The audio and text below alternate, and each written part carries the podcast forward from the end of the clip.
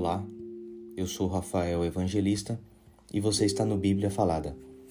1 Samuel, capítulo 12. A mensagem de despedida de Samuel. Então Samuel disse aos israelitas: Eu fiz o que me pediram, dei a vocês um rei para governá-los. Agora vocês têm um rei que os guiará.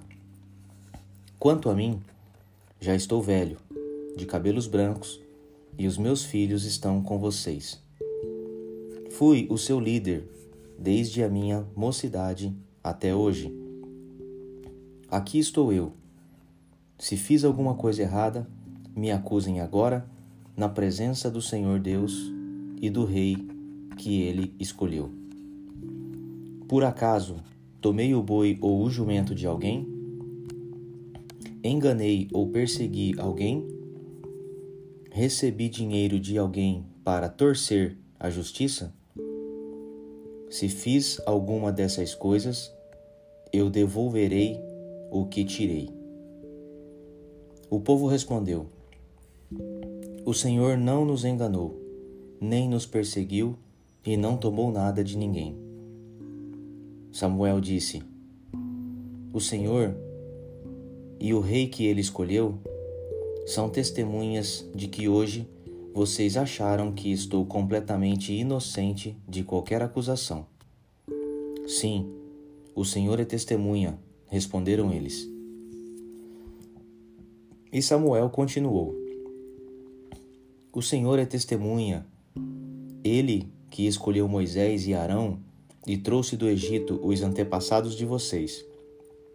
Fiquem agora onde estão, e eu os acusarei diante de Deus, o Senhor, e os farei lembrar de todas as coisas poderosas que ele fez para salvar vocês e os seus antepassados.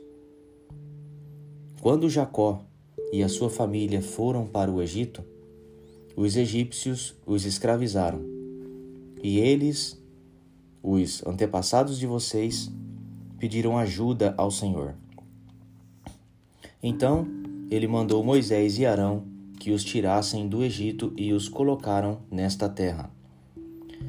Mas os antepassados de vocês esqueceram o Senhor, nosso Deus.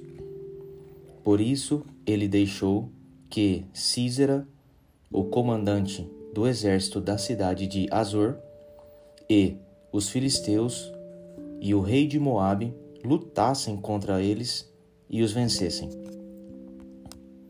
Aí eles gritaram pedindo ajuda a Deus, o Senhor, dizendo: Ó Deus, nós pecamos, pois te deixamos e adoramos o Deus Baal de várias cidades e também Astarote.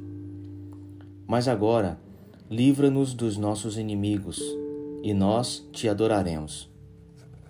Então o Senhor enviou Gideão, Baraque, Jefé, Jefté e Samuel, que os libertaram dos seus inimigos, e assim vocês viveram em segurança.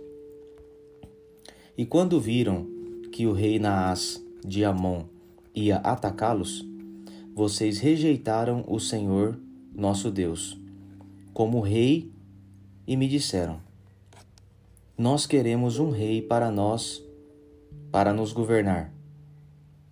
Agora Aqui está o rei que vocês escolheram. Vocês pediram e o Senhor Deus deu esse rei. Tudo correrá bem para vocês se temerem o Senhor nosso Deus, se o adorarem, se o ouvirem, se obedecerem às suas ordens, e se vocês e o seu rei o seguirem. Porém, se não ouvirem o Senhor e se desobedecerem às suas ordens, ele ficará contra vocês e contra o seu rei. Fiquem agora onde estão e vocês verão que coisa maravilhosa o Senhor vai fazer. Estamos na época da seca e o trigo está sendo colhido, não é mesmo? Pois eu vou orar e o Senhor vai mandar trovões e chuva. Quando vocês virem isso acontecer, compreenderão que cometeram um grande pecado contra Deus, o Senhor, quando pediram um rei. Aí Samuel orou, e no mesmo dia o Senhor mandou trovões e chuva. Então todo o povo ficou com medo do Senhor e de Samuel. Eles disseram a Samuel: Por favor, ore por nós ao Senhor, seu Deus, e assim nós não morreremos. Além de todos os nossos pecados, ainda pecamos ao pedir um rei. Não fiquem com medo, respondeu Samuel.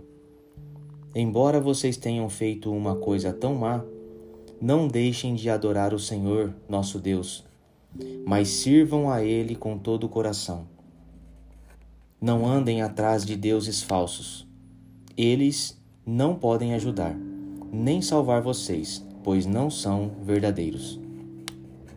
Deus, o Senhor, pela honra do seu nome, prometeu que não vai abandoná-los, pois resolveu fazer com que vocês sejam o povo dele. Quanto a mim, não deixarei de orar por vocês, pois do contrário estaria pecando contra o Senhor. E eu lhes ensinarei o caminho bom e direito.